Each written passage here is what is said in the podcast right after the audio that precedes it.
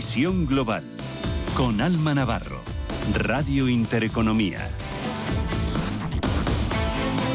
8 de la tarde, 7 si nos escuchan desde el archipiélago canario, bienvenidos a la segunda hora de Visión Global en Radio Intereconomía. Es martes, es 9 de enero y nos enfrentamos a una jornada de signo mixto de cierta indefinición en Wall Street, en una jornada de recortes moderados en las bolsas europeas a la espera de las referencias clave de la semana. En tiempo real, índice tecnológico Nasdaq está en verde, sube un 0,22%, marca 14.876 puntos.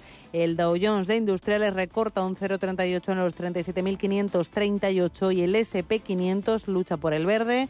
No consigue colocarse en positivo, aunque está en niveles de apertura. Pierde un ligero 0,05% y marca 4.761 puntos. Esa cifra, esa cita más importante de la semana tiene que ver con un dato macroeconómico, IPC de Estados Unidos del mes de diciembre. Se hará derogar hasta el jueves. La referencia empresarial clave será la presentación de resultados del último trimestre de 2023. Empezará el viernes con la publicación, con la rendición de cuentas de los grandes bancos estadounidenses. Hasta entonces, los inversores han ido recibiendo novedades económicas de menor calado, como el descenso de la inflación en Japón hasta el 2,1%, prácticamente en línea ya con el objetivo de su Banco Central, o la nueva inesperada contracción en la producción industrial de Alemania correspondiente al mes de noviembre. Antes de la apertura de la sesión se ha conocido un descenso del 0,7% en la actividad industrial de la locomotora europea, muy lejos del 0,2% en positivo esperado por los analistas. La debilidad de la economía europea, más concretamente de la alemana, es uno de los principales focos de preocupación de los inversores en este inicio del año 2024. De ahí también la importancia que podría tener el adelanto de las rebajas en los tipos de interés. Los datos macro publicados el viernes a este y al otro lado del Atlántico confirmaron un repunte en la inflación de Europa, fortaleza del empleo en Estados Unidos y fueron dos factores que enfriaron el optimismo del mercado sobre el adelanto de las rebajas de tipos, un enfriamiento de ese optimismo en el que hoy ha ahondado la gobernadora del Banco Central de Estados Unidos, Michelle Bowman, ha dicho que las subidas de tipos es probable que hayan terminado, pero lo que también ha dicho es que puede ser que la economía de Estados Unidos todavía no esté preparada para empezar a hablar de recortes, algo que por otra parte ya han dicho durante varias semanas consecutivas diversos miembros de la Reserva Federal. Como decimos, las bolsas europeas han despedido la sesión con relativa calma, han cerrado con, reporte, con recortes moderados, menores al medio punto porcentual situación muy diferente la que ha vivido el IBEX 35 en la sesión de hoy. El selectivo madrileño ha liderado las caídas por mucho, ha perdido al cierre un 1,46% y ha despedido la sesión en los 10.060 puntos, la mayor caída en tres meses, consecuencia de el terremoto que ha sufrido Grifols y también la corrección registrada por los bancos. Las acciones de la compañía han llegado a hundirse en la sesión de hoy un 50%. Finalmente, el laboratorio farmacéutico eh, catalán ha despedido el día con una caída del 25,9% en los 10 euros y medio, 10 euros con 55. La culpa, un informe de Gotham City Research en el que acusan a la multinacional española de falsear sus cuentas consolidadas. El documento de Gotham señala varias irregularidades y Grifols ha emitido un comunicado respondiendo y rechazando categóricamente esas acusaciones. Dice que son falsas, que son especulaciones y dice también que Gotham quiere que la cotización de las acciones de Grifols baje como fondo cortoplacista que es. La compañía tenía previsto emitir esta tarde un tercer informe aclaratorio y publicarlo a través de la CNMC, pero finalmente, CNMV, pero finalmente lo hará mañana. Las acciones de Grifols, que también cotizan en el Nasdaq, que están en tiempo real perdiendo un 23,05% en los 8 dólares y medio. Por el momento, la empresa auditora responsable de avalar sus cuentas. KPMG no se ha pronunciado sobre las acusaciones y la CNMV dice que investigará lo sucedido. Vamos a mirar también en esta portada a otros mercados porque en el petróleo volvemos a ver hoy un revolcón pero en este caso al alza. Importante revalorización en el precio del crudo. El tipo Brent sube un 2,26% hasta los 77 dólares con 70 centavos. El tipo West Texas, el de referencia en Estados Unidos, también en positivo, se revaloriza un 2,75 hasta los 72 dólares con 70 centavos. Miramos al mercado de divisas, donde vemos recortes en la cotización del euro, que se mantiene, sin embargo, en el nivel de 1,09 dólares. La libra también cae y pierde el nivel de 1,27, se cambia a 1,2697 billetes verdes. En el mercado de renta fija, ligeras subidas. En los bonos a 10 años tenemos el americano, el Treasury en el 4%, el bono alemán a 10 años en el 2,18%, bono español a 10 años en el 3,15%. Este es el tiempo real de los mercados. Vamos con más noticias en titulares con Paloma Arnaldos y Estefanía Muniz. Israel Arroyo, ex número 2 de Escriba, nuevo secretario de Estado de Economía. En sustitución de Gonzalo García Andrés, que ejercía el cargo desde mayo de 2021, Arroyo será el número 2 de Carlos Cuerpo, ministro de Economía, Comercio y Empresa, y previamente ya había ocupado un rango similar como secretario de Estado de Seguridad Social y Pensiones con el exministro José Luis Escriba. Israel Arroyo cuenta con una amplia experiencia en seguridad social. Es miembro del Cuerpo Superior de Actuarios, Estadísticos y Economistas y dentro de la Tesorería General de la Seguridad Social fue subdirector general de presupuestos. El Ministerio de Economía espera que el interés de los inversores particulares en letras del Tesoro continúe este 2024. Fuentes del departamento que dirige Carlos Cuerpo destaca su seguridad y la atractiva rentabilidad que ofrecen y que es muy fácilmente accesible a través de distintas vías. También desde Economía niegan que la condonación de la deuda autonómica anunciada vaya a incrementar la carga financiera para las administraciones públicas o vaya a suponer un aumento de la ratio de la deuda sobre el PIB. Aseguran que se trata de una reasignación de la deuda entre diferentes niveles de la Administración, una transferencia interna entre subsectores del conjunto de las administraciones públicas. La patronal considera un chantaje la postura de trabajo en relación con el salario mínimo interprofesional. La advertencia del secretario de Estado de que si la patronal no acepta el 4% de aumento, este será superior es, según el vicepresidente de la COE y de ATA, Lorenzo Amor, una incoherencia. Amor propone subir el salario mínimo, lo mismo que iban a subir los salarios de convenio en todos los sectores, aunque acusa al gobierno de solo incrementar los sueldos a los trabajadores públicos y no a los empresarios. Además, el presidente de ATA ha criticado las medidas del Ministerio de Trabajo en lo relativo al SMI. El gobierno parece que no tiene claro cuánto tiene que subir el salario mínimo. Si hay foto y acuerdo con la patronal, sube una cantidad, pero si no foto y no hay acuerdo, pues parece que quiere subir otra. A partir de ahora creo que los trabajadores van a estar deseando que no haya nunca foto con la patronal porque eso significa que va a subir más su salario. El Consejo de Ministros retoma el proyecto de ley contra el desperdicio alimentario. Una norma que no contempló su tramitación por la convocatoria de elecciones anticipadas en mayo de 2023 y que con ella se dota por primera vez a nuestro país de un marco legal para el conjunto del Estado para prevenir las pérdidas y el desperdicio alimentario. La ley obligará a bares y restaurantes a facilitar al cliente que pueda llevarse los alimentos que no haya consumido sin coste adicional y también articula medidas para fomentar la venta de productos imperfectos o feos en supermercados. Además, prevé que los establecimientos de más de 1.300 metros cuadrados tendrán la obligación de suscribir convenios de colaboración con bancos de alimentos u ONGs para la donación de productos. El paro de la eurozona cae una décima en noviembre y marca mínimos históricos. Y se situó en el 6,4% según datos publicados por Eurostat. En toda la Unión Europea la tasa de desempleo fue del 5,9%.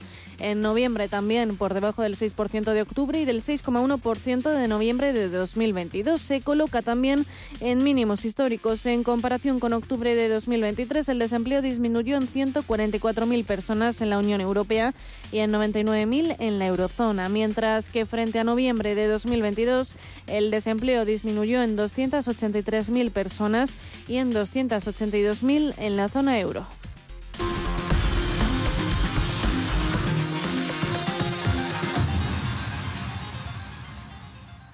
Consultorio de Wall Street en Visión Global.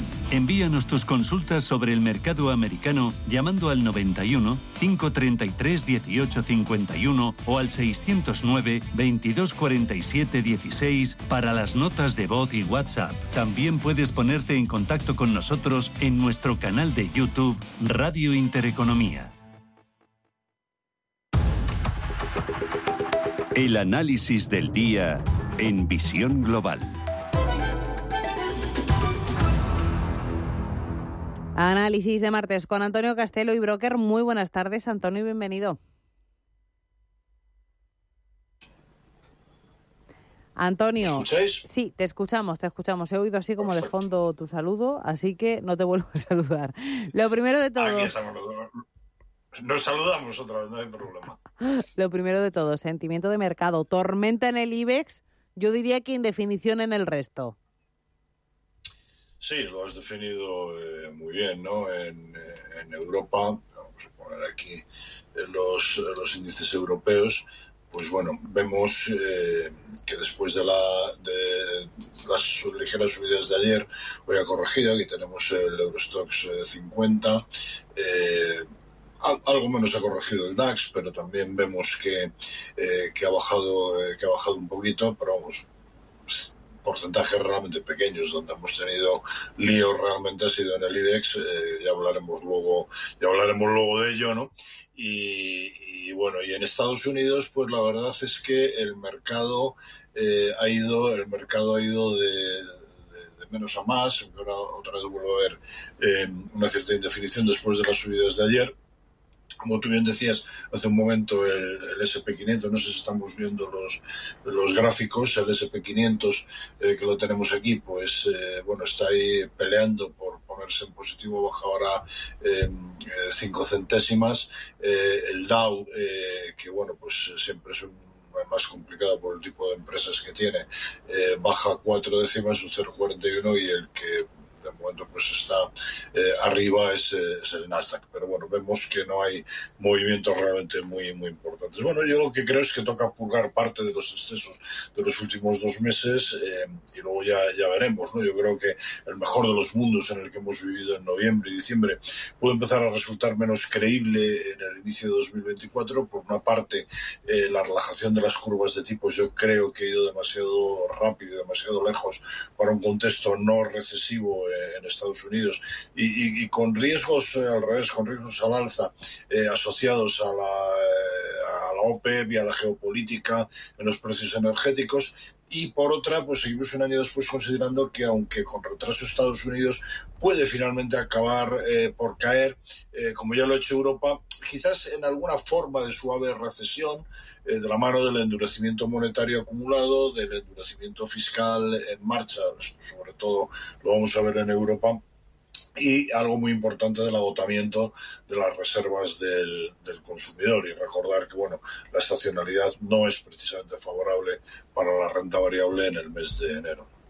Eh, Antonio, una cosa, los gráficos que se supone que has mostrado no se han visto. Te lo digo para si tienes que hacer algo de cara ahora Vale. después, ¿vale? Bien, bueno, yo no sé, creo que los tengo, eh, déjame que vea, creo que están compartidos, pero eh, a ver un segundo. Vamos a verlo eh, aquí. A ver. A ver si los vemos ahora, yo creo que sí, Venga, ¿no? Pero perfecto. ahora, ahora, venga, aquí los tenéis. Son, son, más guapos los gráficos que yo en cualquier caso. O sea. No, no, a quien tapa los gráficos es a mí. Tú vas a salir todo el rato. ¿Qué Eh, me dices? ¿Qué me dices? Para nada. ahora Eso. vamos a hablar de vamos a hablar de más asuntos. ¿Tendencia bajista ante la incertidumbre por las bajadas de tipos o no es eso? Lo que estamos viendo ahora mismo es indefinición precisamente a la espera de que el Banco Central de Estados Unidos, la Reserva Federal, se defina. Sí, yo creo que ahora mismo es, como te decía antes, eh, un momento de indefinición. O sea, eh, yo creo que el mercado eh, tiene que dejar pasar todavía unas sesiones de, del mes de enero y, yo creo que ahora mismo no hay una tendencia bajista marcada, ¿no? sí que es posible que corrija cuando se aprecie que los tipos de interés de referencia ni van a bajar pronto, o sea, los bancos centrales no van a actuar en ese sentido rápidamente, ni van a bajar tanto como, como el mercado lleva en los últimos dos meses eh, esperando. Y probablemente también cuando vean que la inflación no está del todo eh, corregida, esos riesgos que te decía antes que, bueno pues que teníamos asociados al precio del crudo, a la geopolítica, eh, bueno, pues eh, yo creo que, que si el mercado B detecta que por ahí puede haber eh, problemas, eh, sí que entonces el mercado corregirá, evidentemente. Hay que hablar ahora de el asunto protagonista de la jornada aquí en nuestro país hoy, es el lío en torno a Grifols. La noticia saltaba anoche sobre las sobre medianoche aproximadamente salía un, un tuit, veíamos que Gotham decía que, que, había irregularidades en las cuentas de Grifols, consideraba que sus acciones tendrían que valer cero. Hoy ha perdido casi un 50% de cotización al inicio de la negociación, luego se ha ido eh, tranquilizando un poco la sesión, aunque ha perdido casi un 26 al cierre. Eh, ¿Crees que las acciones de Grifols se van a ir a cero?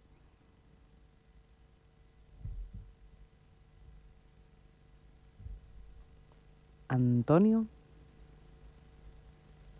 Pues. Hola. Ahora, dime, sí. Ahora sí.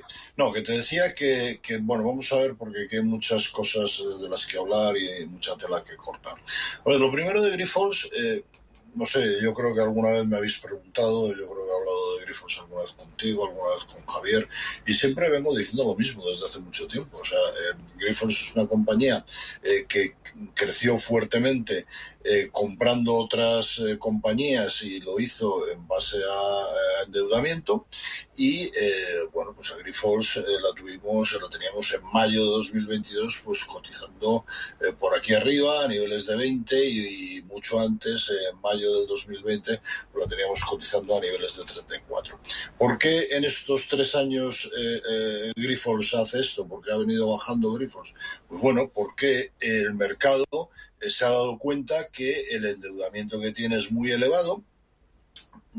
Me ha, hecho gracia esta mañana cuando leía eh, que el ratio que daban ellos de deuda neta evita, que es un ratio que yo manejo bastante, eh, podría ser, estar entre 10 y, 13 veces. Bueno, en el mercado, en cualquier consenso de mercado eh, que tú consultes, ves que se está hablando de 9 veces. O sea, que, que el mercado sí que sabe que efectivamente tiene un endeudamiento muy fuerte y que, y que bueno, pues que puede tener problemas y la cotización de Grifols pues lo viene reflejando durante, durante, todo, este, durante todo este tiempo.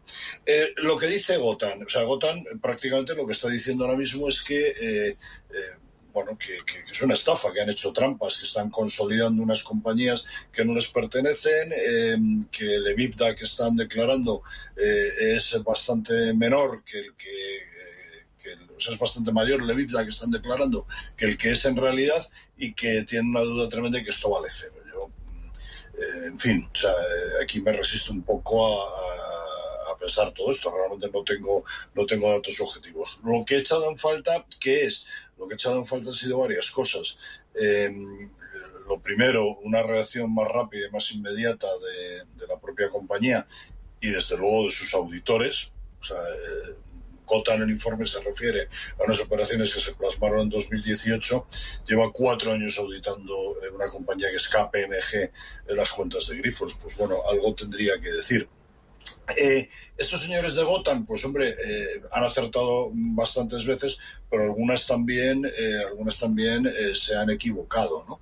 Y a mí, desde luego, lo que me parece em, que hay que mirarlo es que, bueno, que ellos ayer precisamente declaran unas posiciones cortas importantes sobre Grifols em, y hoy, en este momento de la apertura que tú decías antes, que ha abierto pues aquí abajo, casi dejándose un 50% respecto del cierre de ayer, si realmente se detectara que eh, eh, ellos eh, aquí abajo han comprado parte de esas posiciones cortas que tenían declaradas ayer y que probablemente venían de, de sesiones anteriores, eh, yo creo que el regulador debería de actuar, porque a mí me parece que esto puede incurrir en manipulación de mercado. Entonces aquí yo creo que, hay que repartir un poco de, culpa a todo el mundo. Estos señores de Gotham, pues sabemos a lo que se dedican.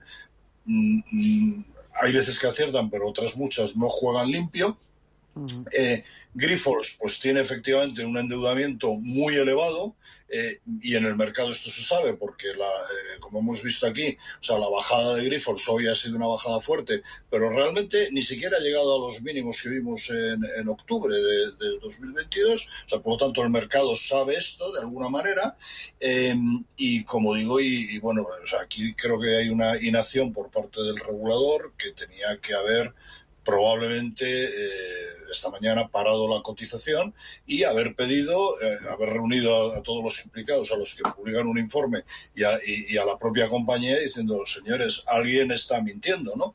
Y hay que ver por qué. Pues porque a mí no me preocupan los institucionales, aunque detrás de esos institucionales suele haber eh, inversores minoristas. Me preocupan los minoristas que se ven de repente envueltos en una situación de esta y que el que haya vendido sus acciones aquí y hoy ha visto que, de los mínimos del día eh, al cierre, pues eh, es eh, como vemos, ¿no? Es eh, pues una subida desde, desde mínimos hasta el cierre, eh, pues en, en torno al 30%, a pesar de la bajada en global de hoy, pues hombre, a lo mejor no se queda muy, muy contento y muy, muy feliz. Y ya para terminar, Antonio, las dos grandes citas de la semana, volvemos a Estados Unidos, aunque Grifos también cotiza allí en Estados Unidos, está ahora mismo cayendo en el Nasdaq un 23,2%, 8 dólares y medio esta acción. Eh, te decía, ahora para terminar, las dos grandes citas, el jueves dato de IPC en Estados Unidos, se espera que no haya mucho movimiento respecto al dato de noviembre, y el eh, viernes, temporada de resultados. Me fijo casi más en lo segundo que en lo, que en lo primero, ¿no? Eh, ¿Cómo se viene esa temporada? Bueno, vamos a ver, eh, eh, la temporada de la temporada de resultados, lo que vamos a ver realmente es que puede desarrollarse con un índice de sorpresas positivas por debajo de la media histórica, porque la verdad es que ha habido muchos profit warnings parte de las compañías hemos señalado en otras ocasiones eh, que, el índice de profit warnings para el cuarto trimestre del, 2023 se ha situado por encima de la media y esto suele implicar que el porcentaje de sorpresas positivas se situará por debajo de la media histórica, a pesar de que las revisiones a la baja de los beneficios por acción durante el trimestre han superado la media de los últimos años. Por sectores, tengo aquí preparado eh, un gráfico que han publicado mis amigos de MacroYield eh, estos días eh, vemos que bueno, las mayores revisiones están en el sector, eh, revisiones negativas por parte de los analistas, salud, materiales, industriales y sobre todo los bancos, que son los que van a abrir, los que van a abrir la sesión de resultados este, este viernes. ¿no? Y, y, bueno, pues aquí va a haber solamente en utilities y en, y en IT eh, pues son las únicas eh, revisiones eh, positivas, ¿no? entonces, bueno, vamos a tener que estar, vamos a ver, a tener que estar atentos. hay, yo creo que, un, excesivo optimismo de cara a, por parte de los analistas al ejercicio 2024 y yo creo que va a haber que estar muy atentos eh, no tanto a estos resultados que se publiquen correspondientes al cuarto trimestre, sino sobre todo a las guías que proporcionan las compañías de cara al 2024, que están diciendo que va a haber beneficios récord, pero yo creo que esto podría estar pecando, como digo, de, optimismo. ¿no? Pues nada, estaremos pendientes de todo eso y a ver cómo va mañana el día en la Bolsa Española, a ver si tenemos una sesión más tranquila, ¿no? Mañana por la mañana publicará Grifols, por cierto, otra aclaración en la, en la CNMV.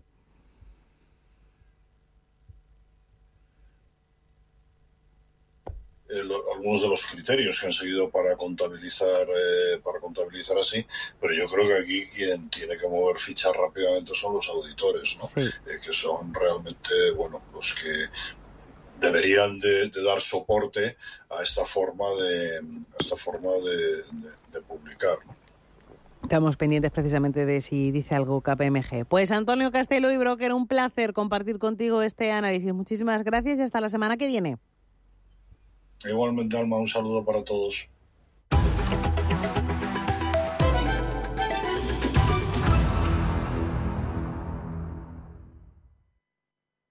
Muévete con Alquiver y preocúpate solo por tu negocio, sin sorpresas, sin penalizaciones y con todo incluido en una sola cuota. Visita alquiver.es y elige tu vehículo. Como entrenador busco compromiso, equipo y un jugador genial. Y en las rebajas unas zapatillas top. Cuando buscas no siempre encuentras, pero en las rebajas del corte inglés siempre encuentras lo que buscas. Con descuentos en moda, deportes, hogar, accesorios, lencería, zapatería.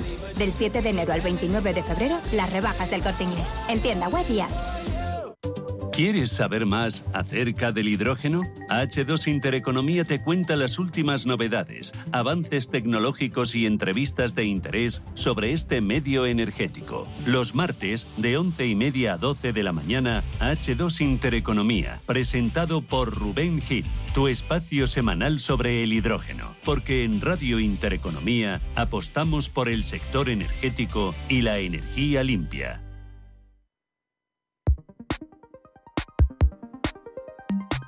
En Visión Global, mi profesor de Economía, Educación Financiera y Finanzas Personales.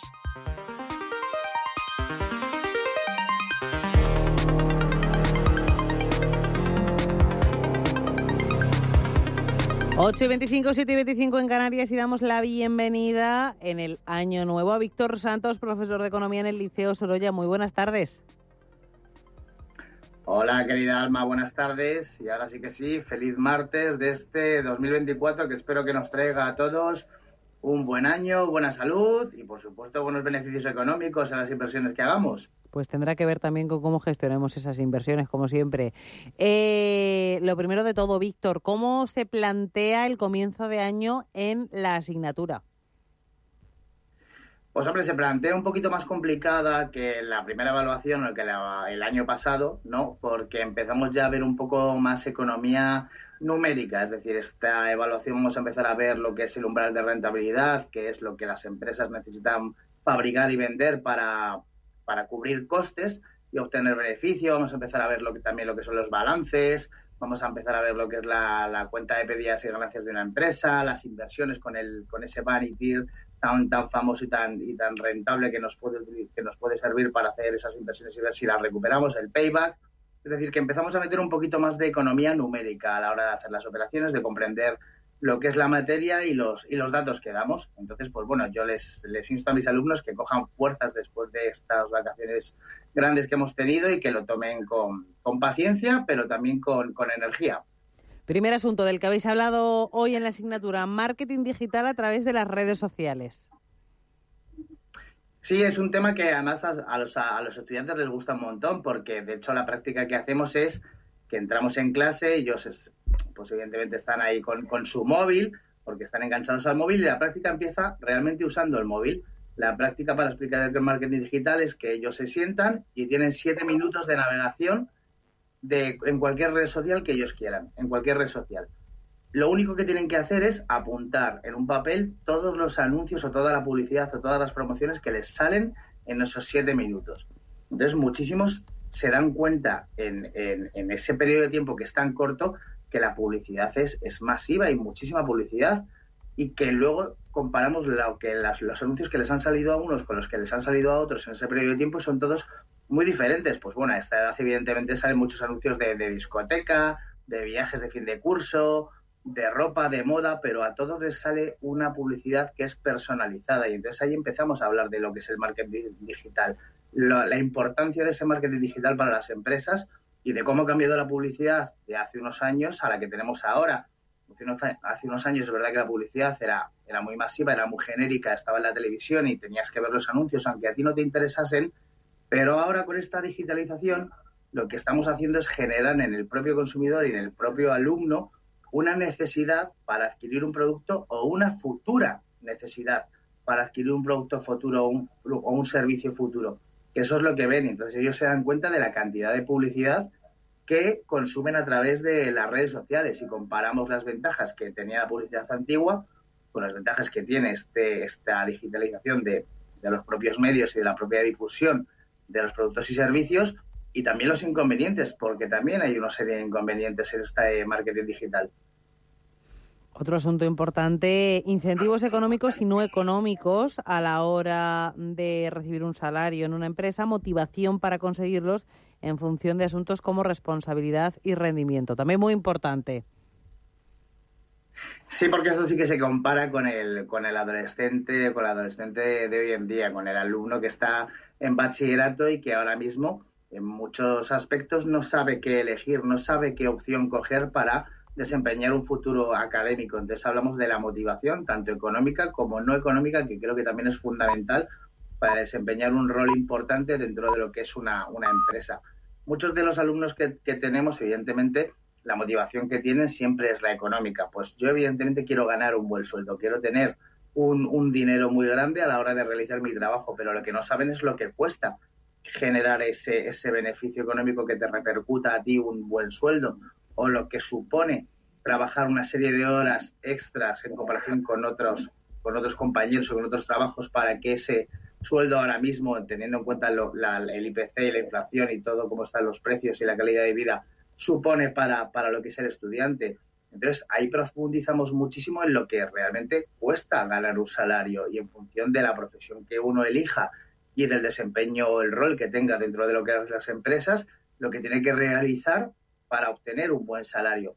Pero también lo que les intento inculcar es que no todo es tener un buen salario, sino que es importantísimo el buen ambiente de trabajo, que se tenga una buena conciliación familiar, que la gente tenga capacidad de poder ascender en función de los méritos propios que realice a lo largo de una temporada dentro de lo que es la propia empresa, del esfuerzo que supone eh, conseguir unos objetivos y que aparte de la satisfacción económica se dé una satisfacción personal dentro de lo que es el mundo empresarial, porque creo que, y esto lo he dicho siempre, un trabajador contento es un trabajador productivo un trabajador que está feliz dentro de su propia empresa es un trabajador que realmente sí que va a dar la cara por la empresa en un momento determinado, en un momento de tensión, en un momento que sea débil económicamente la empresa, un trabajador descontento, un trabajador que no está motivado, un trabajador que, por así decirlo, lo que quiere es llegar a, a trabajar y que se le caiga el bol y no hacer absolutamente nada porque la empresa tampoco hace por que ese trabajador ascienda, es un trabajador que realmente acaba siendo un trabajador que no es productivo. Entonces, esa diferencia de motivación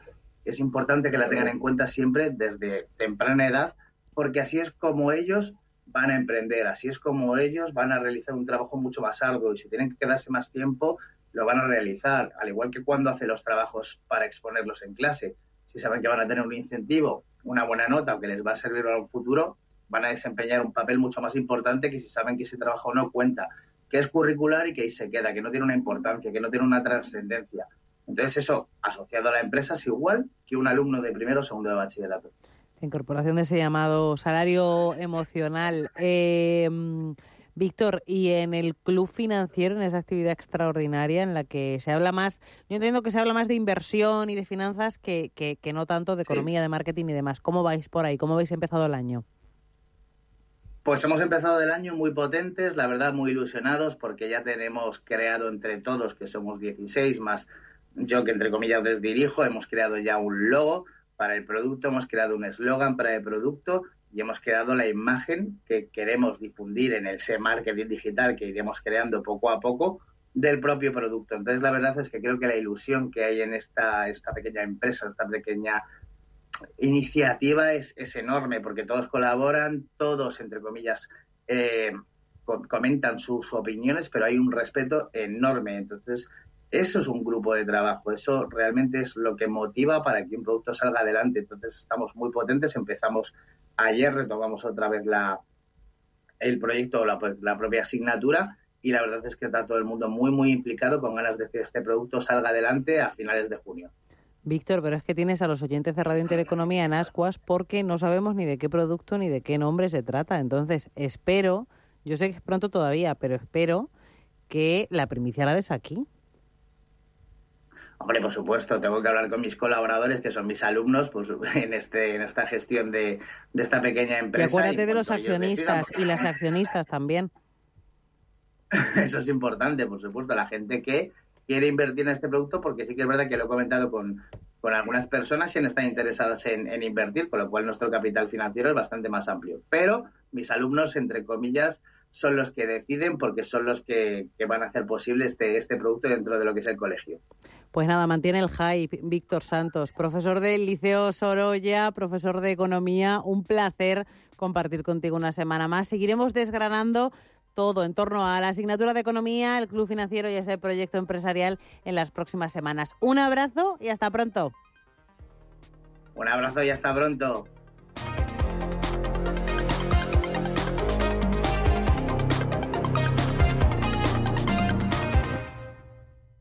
Si caminas solo, irás más rápido. Si caminas acompañado, llegarás más lejos. Luna Sevilla es su asesor patrimonial de referencia. Prestando nuestros servicios como agentes de Caser Asesores Financieros, somos una empresa con amplia experiencia profesional y una clara apuesta por la formación de calidad, la información transparente y objetiva y por el asesoramiento financiero personalizado y continuado. Si desea más información, visite lunasevilla.es o llámenos al 91 762 3442.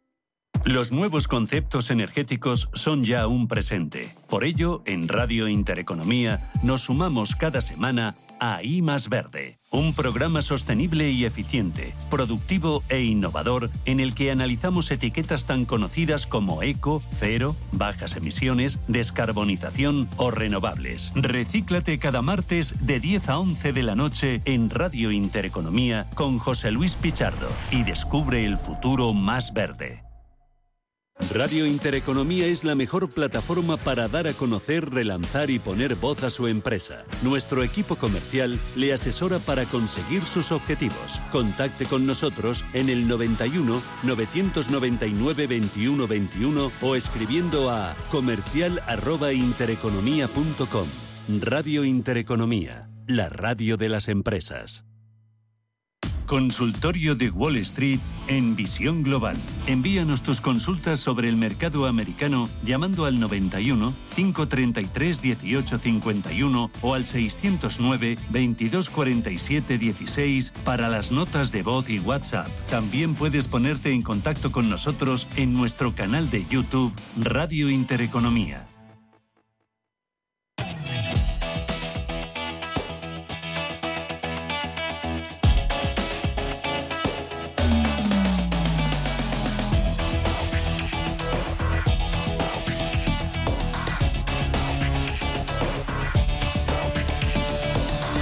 En Visión Global, la tertulia de los negocios.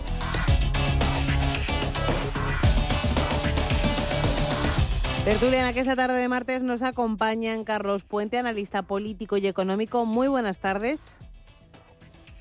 Muy buenas tardes, Alma. Encantado, como siempre, estar aquí. Y, bueno, pues es eh, ya la entrada en firme del, en el nuevo año.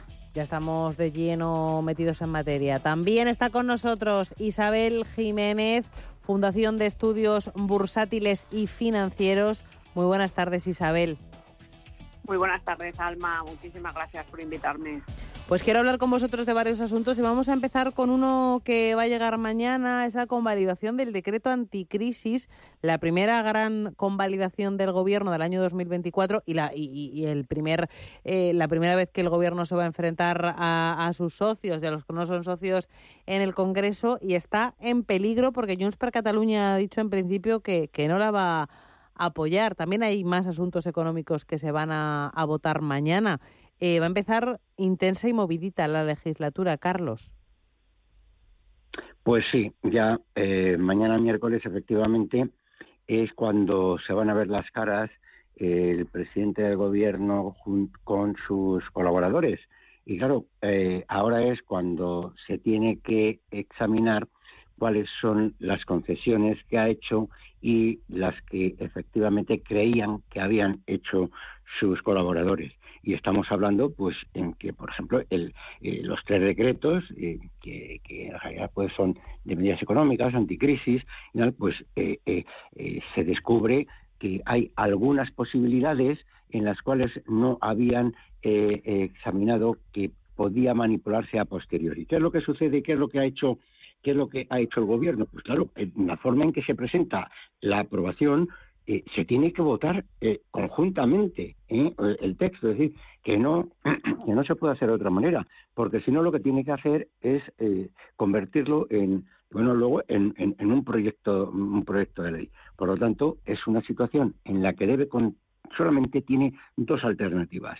O bien consigue que, que continúen colaborando eh, todos los grupos que le han apoyado en el momento de la investidura, independientemente de que, como, eh, Pedro Sánchez mm, promete sobre lo prometido y no cumple lo prometido, pues eh, durarán, van a dudar una y otra vez. Pero es que la otra alternativa es llegar a un acuerdo con el PP y, y parece ser que hay algunos contactos en este sentido. Lo que sucede que es que el señor Fijo pues mm, mm, ha llegado a la conclusión no sé si porque eh, ha tenido un sueño y todavía no se ha despertado, de que podría llegar a un acuerdo para salvarle del naufragio a Pedro Sánchez. Y esta es la real, realmente eh, la situación, porque se, debaten temas muy importantes que afectan pues, eh, pues a, las subvenciones, a la energía, al transporte, y lo mismo que el, subsidio de paro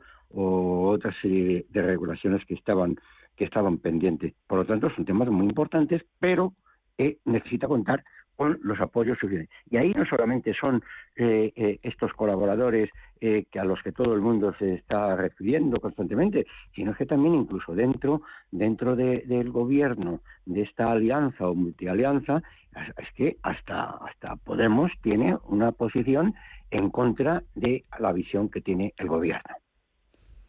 Isabel, bueno, lo cierto es que el decreto anticrisis, eh, como, como muchas eh, negociaciones eh, políticas, bueno, pues hay que ver el trasfondo, hay que ver si tiene sentido, si se tiene que votar, se tiene que renovar y también matizar. Y luego tenemos el, el problema de fondo, que es el de tener un gobierno compactos, compactos que algunos conocemos, concesiones eh, y, otros que no que no conocemos. O sea hay grupos parlamentarios que están eh, bueno pues eh, impulsando bueno pues el bloqueo de las negociaciones a cambio de concesiones que no conocemos común de, de los contribuyentes españoles no y, bueno, pues sí que es cierto que, son aspectos muy importantes para los ciudadanos, pues eh, los ha comentado mi compañero, el tema del subsidio de desempleo, temas de transporte, temas de energía, que preocupan porque estamos con inflación y estamos con un eh, poder adquisitivo menor, pero también es cierto que está la sostenibilidad de las finanzas públicas. Entonces, eh, bueno, pues hay que ver si tiene sentido esta renovación, si ya llevamos eh, muchos años de decreto anticrisis y, bueno, pues eh, hay que verlo, ¿no? Entonces hay que ver la letra eh, pequeña del decreto anticrisis y luego, bueno, pues deberíamos conocer en mayor medida los pactos entre grupos y, y, bueno, sí que es cierto que, como está pasando recientemente en otras negociaciones, los partidos eh, bisagra pues son los que ganan, ¿no? Porque al final es un tema de chantaje, es un tema de decir, bueno, pues cada negociación te voy a hacer sufrir y al final estamos hablando de un poder sostenido con alfileres en el que se hace eh, verdadero equilibrio de marioneta para eh, conseguir eh, cualquier acuerdo. Sí, efectivamente se viene, parece que se viene muy complicado y muy arduo el, el, tema, cada una de las, de las votaciones. Y, además la presión de la, de la Unión Europea, es decir, que es que tiene que cumplir también las exigencias de la Unión Europea, por lo tanto está sometido a diversas fuerzas, tanto en el interior como en el exterior. Quiero hablar también con vosotros de la noticia del día en el ámbito financiero, lo que ha sucedido con Grifols después de ese informe que ha emitido Gotham. Eh, quería preguntaros cómo habéis visto la jornada bursátil, Carlos. Bueno, eh, en primer lugar, lo que tenemos que tener en cuenta es que, eh, es decir, el, de dónde, cuál es la procedencia del informe. Puesto que, el terremoto se ha producido precisamente después de haber de, de Gotham Civil Research pues haber publicado este informe. Pero claro, es que eh, este, este fondo norteamericano eh, tiene, digamos, una dedicación que es bastante conocida sobre la investigación de los riesgos, o mejor dicho, de, de los riesgos ocultos, en realidad, de eh, la contabilidad y, las cuentas de las empresas. Eh, por lo tanto, es, una, es, un informe que está basado en, una información procedente de, de un, un, fondo especializado en, en las investigaciones sobre la situación real de, las empresas. Otra cosa sería eh, que eh, la propia la propia pues eh, se haya defendido convenientemente. Eh, según mis noticias, eh, iba a sacar un tercer informe, no lo ha sacado, debería haberlo hecho después del tiempo transcurrido, pero lo cierto es que, claro, la caída ha sido de un 42% y ahora parece ser que está en Estados Unidos está cayendo en el Nasdaq en el orden del 22-23%. Por lo tanto, es una situación que se tiene que aclarar, sobre todo con un grupo este, que, que una de las cosas que no se hablan que mucha de la situación de esta deuda tan extraordinaria que, tiene el grupo Grifols es debido a esta a, que trae a remolque eh, la situación de la pandemia. Porque claro durante un periodo había unas expectativas y luego resulta que los márgenes se han reducido drásticamente. El aumento de la deuda eh, que es considerable pues es una carga importante que, claro, pues ha animado a, a Gotham Theory Research a, sacar este tipo de, informaciones y, ojo, al beneficio eh, interesado, claro. Isabel. Bueno, lo cierto es que cada vez que hay eh, un terremoto como el que hemos vivido hoy en la Bolsa Española, eh, crece la preocupación sobre la transparencia y el buen gobierno y la defensa de los derechos de los más desprotegidos, que son los pequeños inversores, ¿no? En el caso de eh, el informe de Gotham, bueno, siempre queda la duda entre si estamos hablando de un activismo accionarial, de, bueno, pues de un fondo que ejerce eh, su activismo y busca una mayor transparencia, una mayor rendición de cuentas, frente a una empresa como Grifols, que, como bien decía mi compañero de tertulia, debería haber emitido un tercer informe con más profundidad de análisis y defenderse, eh, porque al final eh, es uno de los objetivos y una de las misiones de las empresas cotizadas, ¿no? Dar un mayor nivel de información y un mayor nivel de protección a los pequeños accionistas. Y la duda es si estamos hablando de un activista o estamos hablando de un cortoplacista, es decir, eh, un eh, inversor que, eh, bueno, con sus informes lo que busca es una caída del valor y, bueno, pues obtener una ganancia con ventas a crédito, sobre todo en un mercado más estrecho como es el mercado español y ante los valores más frágiles del sector. Eh, estamos hablando del informe de Gozan en el que se dice que se han manipulado los volúmenes de deuda y se ha manipulado el EBITDA. Es verdad que el EBITDA eh, es un indicador que no es tan sólido como otros indicadores financieros. Pero la duda que hay aquí es, eh, bueno, pues si ha habido un buen gobierno corporativo en Grifols, si ha habido un sistema de control de riesgos fuerte, un sistema adecuado eh, de alerta temprana con eh, posibles problemas, eh, tal y como traslada el informe de Gotham, de control interno del Consejo de Administración de Grifols, de si han actuado con lealtad y diligencia, si ha habido una comisión de auditoría dentro del Consejo de Administración que ha cumplido con sus funciones. Y ese control interno que llega antes y que tiene un mayor nivel de profundidad eh, es una de las primeras murallas frente a los riesgos, pero una segunda muralla frente a los riesgos es el control externo, esos auditores externos eh, que deberían haber eh, informado con mayor nivel de profundidad de los riesgos asumidos por Grifols e incluso la CNMV también como supervisor externo y, bueno, pues la verdad es que hay señales de alerta, por ejemplo, la venta de Scranton en 2019, que, eh, bueno, pues eh, las operaciones que había entre Scranton y Grifols hizo que vendiera eh, un gran accionista de Grifols, como es Avantage Fund, Y entonces, bueno, pues cuando venden inversores que tienen posiciones, eh, digamos, más fuertes, dentro de los estrechos que son estos valores, pues eh, hay que eh, buscar señales en esos otros inversores, sobre todo, como digo, los pequeños inversores, que son los más desprotegidos y los que menos nivel de información tienen. Quiero hablar también con... Completamente de acuerdo con Isabel completamente de acuerdo con Isabel, eh, porque es que una acusación es sobre, en fin, que esté una compañía muy apalancada, pues es, que es muy grave. Quiero hablar con vosotros también de otro asunto. Eh, salario mínimo interprofesional. Eh, era un asunto que quedó pendiente de iniciarse la negociación el año pasado. Se ha retomado este año. Hubo ayer una reunión eh, y hoy ha dicho a la COE que no va a apoyar ni la subida del 4% que proponía el Gobierno, ni siquiera que vaya a participar en un acuerdo con sindicatos y con el Gobierno, después de que ayer hubiera esa presión, entre comillas, por parte del Gobierno para que, para que apoyara ese 4% de subida. Carlos.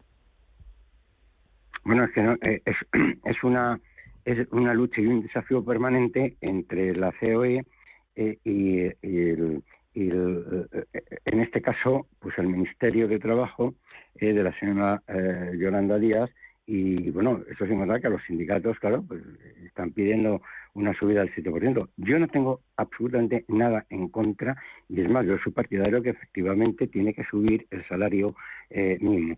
Pero es que hasta que no se entienda que eh, el salario tiene que estar ligado a la productividad, entonces jamás entenderemos cómo funciona la economía, porque lo que no se puede hacer es arruinar a miles, cientos de miles de empresas precisamente por este tipo eh, de medidas. Yo creo que debe haber un coloquio, de hecho hay un foro, eh, un marco, lo que pasa que es que no se acude casi nunca a él, y es que tanto los sindicatos como la patronal mm, tienen que negociar. Ahora, también es verdad que eh, es que eh, la patronal, la COE, está recibiendo no una propuesta de negociación, sino en realidad una serie, como el propio Baramendi eh, ha definido, una serie de amenazas. Y eso es, yo creo que es lo intolerable. Ahora mismo, bueno, pues me parece bien que se revise el salario existente. Ahora en el 2023 pues está en 1.080 euros.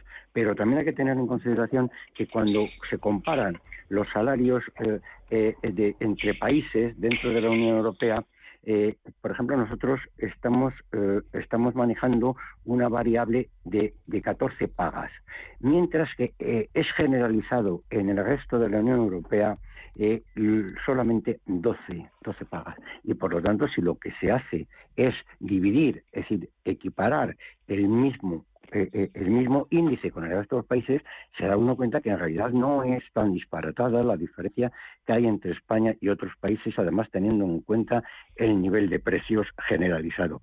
Resumiendo, yo creo que soy partidario y tiene que ser y tiene que haber una revisión. Lo que no se puede hacer es imponer este tipo de revisiones y, habría que discutir si entre el 4 y el 7% hay un margen que efectivamente se pudiese llegar a ese acuerdo que es necesario, puesto que eh, la inflación ha sido disparatada, todavía no está bajo control, a pesar de que se diga lo que se diga, y que por lo tanto, en fin, aunque hay otra serie, otra serie de, temas que no nos dará tiempo a, discutir, pero yo creo que em, eh, desde mi perspectiva, yo creo que se está extralimitando el propio gobierno en las negociaciones está interviniendo en unas negociaciones que deberían ser libres entre sindicatos y patronal.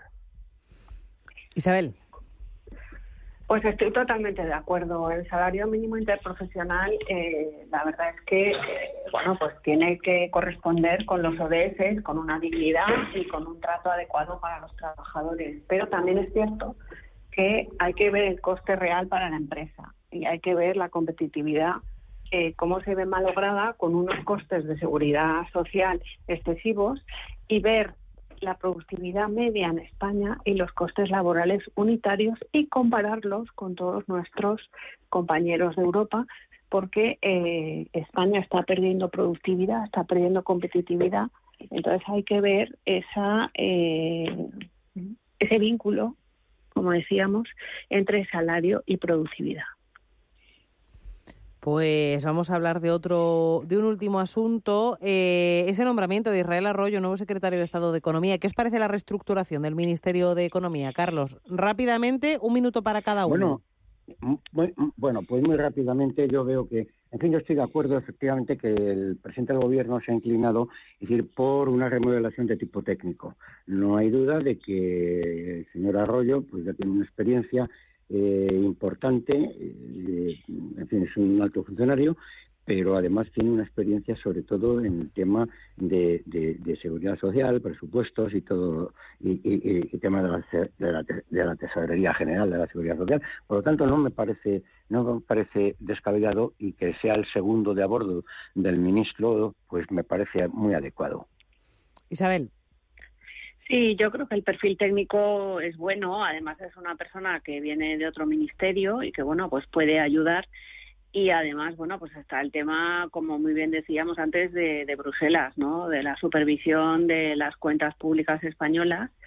Y, bueno, pues eh, yo creo que los perfiles técnicos son buenos, eh, perfiles que, que, bueno, pues eh, están disponibles en España y que ojalá estuvieran en el resto de ministerios. Pues estaremos pendientes de la evolución de la actualidad, muchos asuntos por delante, a ver qué pasa mañana con Grifols.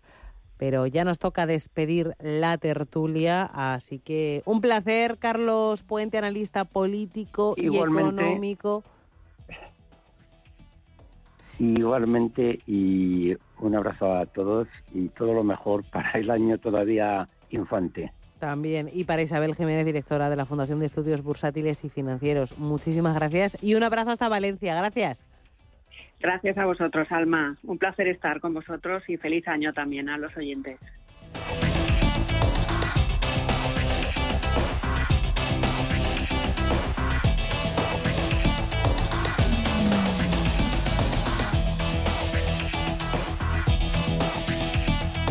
Y a punto de empezar enseguida nuestra tercera hora de visión global, última hora de negociación para los índices de Wall Street que siguen mostrando indefinición, se mantienen entre ese signo positivo y el negativo. El Nasdaq continúa en verde, pero ahora por la mínima sube un ligero 0,06%, 14.853 puntos, pero ahondan en el rojo el SP con pérdidas del 0,23 y el Dow que cae un 0,5% en esta última hora de negociación. Grifols, por su parte, sigue más o menos estable, cayendo un 22,7% en los 8 dólares con 60 centavos para sus acciones. Hablamos de su cotización en el índice Nasdaq. Recordemos que en el IBEX 35 las acciones de la farmacéutica han despedido la negociación en los 10 euros con 55 con un recorte del 25,9%.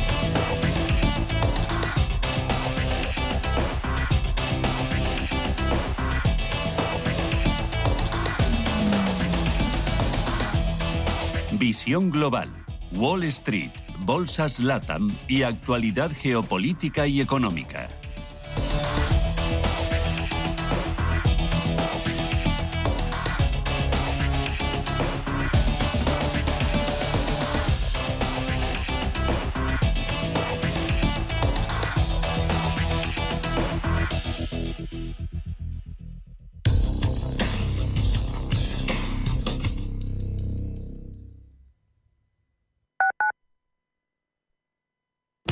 Estamos en constante cambio. El mundo cambia. Cambia nuestro entorno. Cambios que nos hacen reflexionar. Cambios que nos hacen apostar por fórmulas diferentes. En la radio apostamos por el sector inmobiliario. Súmate al cambio con IDE Inmobiliario. Cada jueves de 11 a 12 de la mañana con Elena Fraile en Radio Intereconomía. Nos sumamos al cambio. El riesgo de pobreza y exclusión social afecta a uno de cada tres menores en España. En la Fundación La Caixa facilitamos metodologías y recursos a más de 400 entidades sociales para dar oportunidades a quienes más lo necesitan y que puedan desarrollar todo su potencial. Solo es progreso si progresamos todos. Fundación La Caixa. Si tu pasión es la caza, sueñas con el sonido del río mientras lanzas tu caña o simplemente disfrutas del campo y la naturaleza, este es tu programa. Caza, pesca y naturaleza. Todos los sábados y domingos de 7 a 8 de la mañana en Radio Intereconomía. Coordina Marcos Ruiz. Los viernes a las 10 de la noche nos visita un gato, el gato gourmet. En Radio Intereconomía, Andrés Sánchez Magro presenta una guía semanal gastronómica, enológica, de restaurantes, literaria, musical y con todos aquellos ingredientes para cocinar la buena vida. El Gato Gourmet, con el patrocinio de Marqués de Riscal, los viernes a las 10 de la noche en Radio Intereconomía.